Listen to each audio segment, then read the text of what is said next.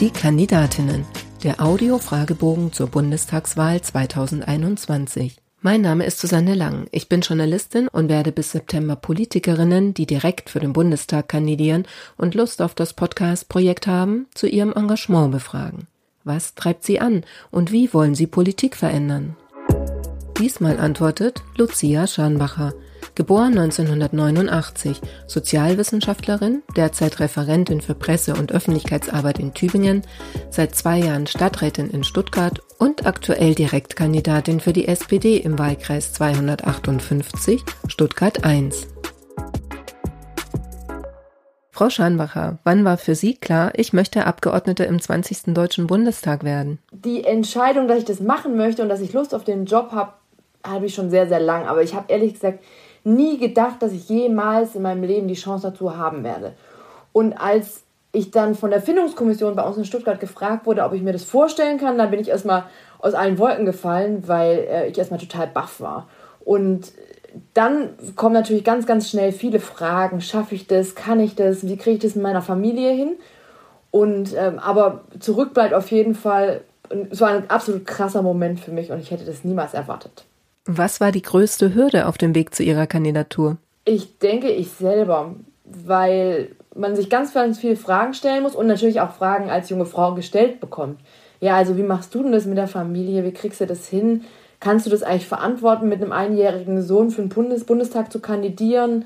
Was, was hat denn der dann für eine Mutter? Also diese ganzen Fragen, die bekommt man gestellt oder die gehen einem und die gehen einem dann auch durch den Kopf und die gehen einem ehrlich gesagt ziemlich nah. Also sehr emotional so eine emotionale große Hürde war das für mich. Erklären Sie in drei Sätzen, was Sie als Bundestagsabgeordnete erreichen wollen. Zuallererst, ich möchte meine Perspektive, die Perspektive von jungen Frauen, jungen berufstätigen Frauen in den Bundestag einbringen, weil es auch 2021 noch viel zu selten diese Erfahrungen in den Parlamenten sind.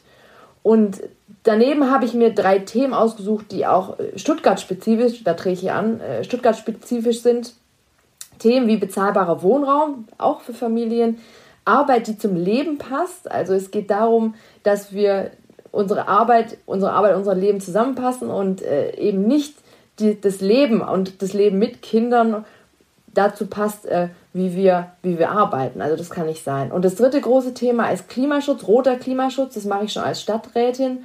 Und da geht es mir darum, jetzt die Weichen für die Zukunft unserer Kinder und Kindeskinder zu stellen für mich auch ein ganz, ganz wichtiges Thema, wenn es um Klimagerechtigkeit und Generationengerechtigkeit geht.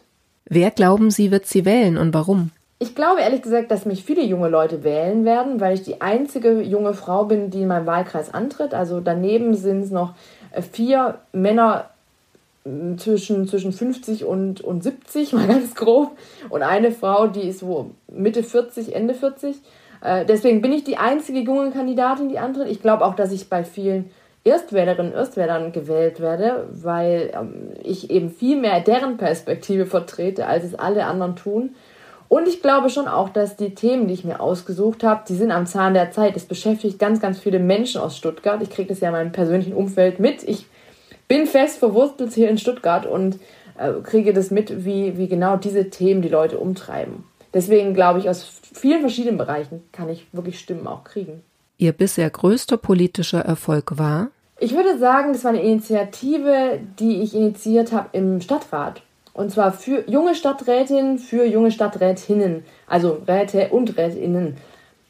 Und da ging es darum, dass wir uns gegenseitig unterstützen in unserer Arbeit. Also Ehrenamt muss, zur, muss zum Leben passen, äh, so war die große Überschrift, also für ein modernes Ehrenamt. Es geht darum, dass wir die Perspektive von jungen Menschen auch im Gemeinderat fehlt.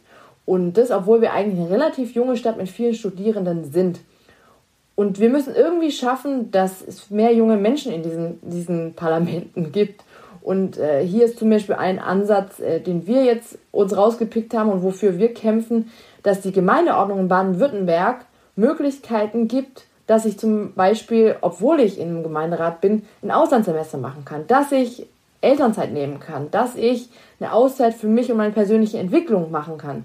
Also genau diese Themen, die Menschen in meinem Alter oder meinem Umfeld umtreiben, weshalb sie sich scheuen, so ein Ehrenamt anzunehmen. Und ich glaube, dann schaffen wir es auch, mehr Menschen da reinzubekommen. Und das Tolle, und deswegen sage ich es größter Erfolg, weil es uns über alle Fraktionen gelungen ist, das einzubringen und äh, jetzt unser Oberbürgermeister sich bei, fürs, im Land, beim Land Baden-Württemberg dafür einsetzen wird, dass es auch kommt. Also es ist wirklich, wir sind wirklich einen wesentlichen Schritt vorangegangen und es freut mich total, wenn wir damit Rahmenbedingungen schaffen, wie es mehr junge Leute ins Parlament schaffen.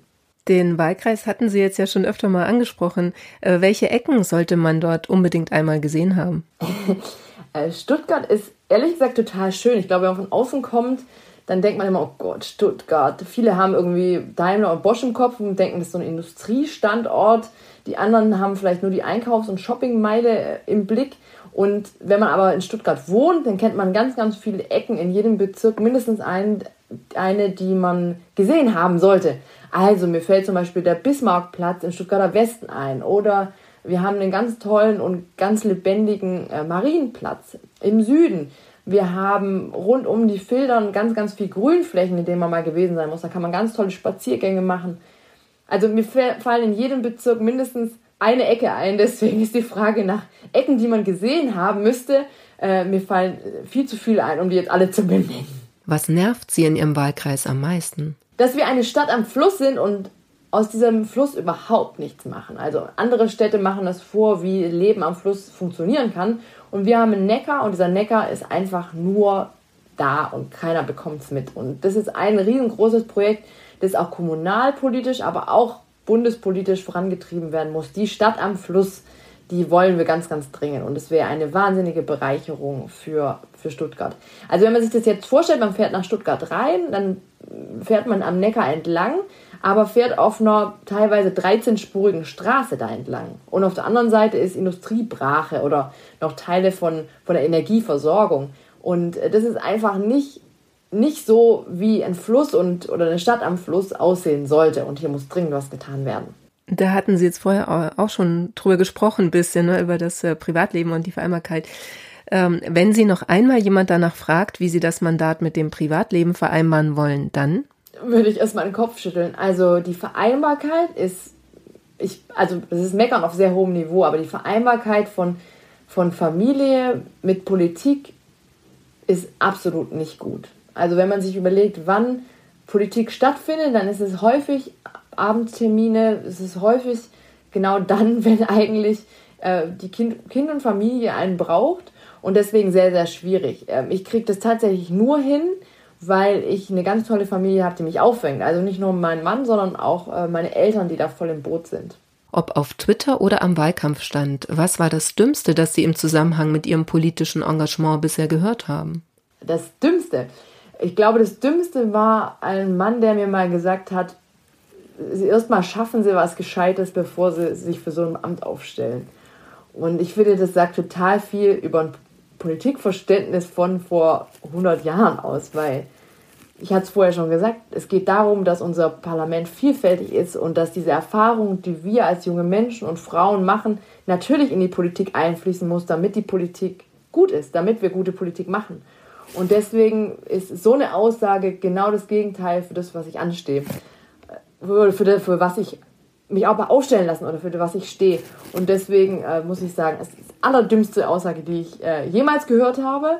Ähm, aber eigentlich motiviert sie mich erst recht, das zu tun, was ich jetzt anstrebe und den Bundestag einzuziehen. Haben Sie darauf was entgegnet? Da bin ich komplett anderer Meinung, habe ich dem hinterhergerufen. Aber er war Gott sei Dank dann schon aus der Bildfläche verschwunden. Welchen alten, weisen Mann schätzen Sie und warum? Ah, gute Frage.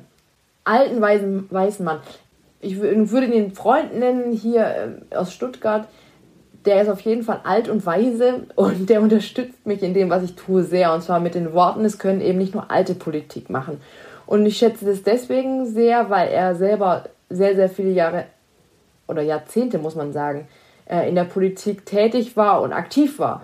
Und äh, von so jemandem zu hören und den Rücken gestärkt zu bekommen, das, was du machst, ist richtig, ist sehr, sehr wichtig für mich. Deswegen würde ich ihn jetzt mal exemplarisch nennen, ohne ihn beim Namen zu nennen. Das schlimmste Buzzword in der Politik lautet für mich? Auf Augenhöhe, weil ich finde, auf Augenhöhe sagt man nur, wenn es klar ist, dass es nicht Fakt ist. Und das finde ich ganz erschreckend. Also wenn man selber sagt, ähm, wir, wir müssen oder wir unterhalten uns auf Augenhöhe, das ist eigentlich der Beweis dafür, dass das Gegenteil gerade passiert. Deswegen lieber wirklich tun, statt davon zu reden.